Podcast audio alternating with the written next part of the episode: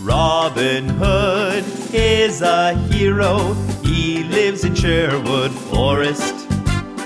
He takes money from the rich people. He gives money to the poor people.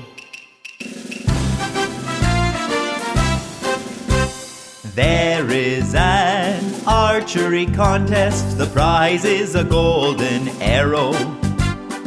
Robin Hood is the best archer in England. He wins the golden arrow. Hooray!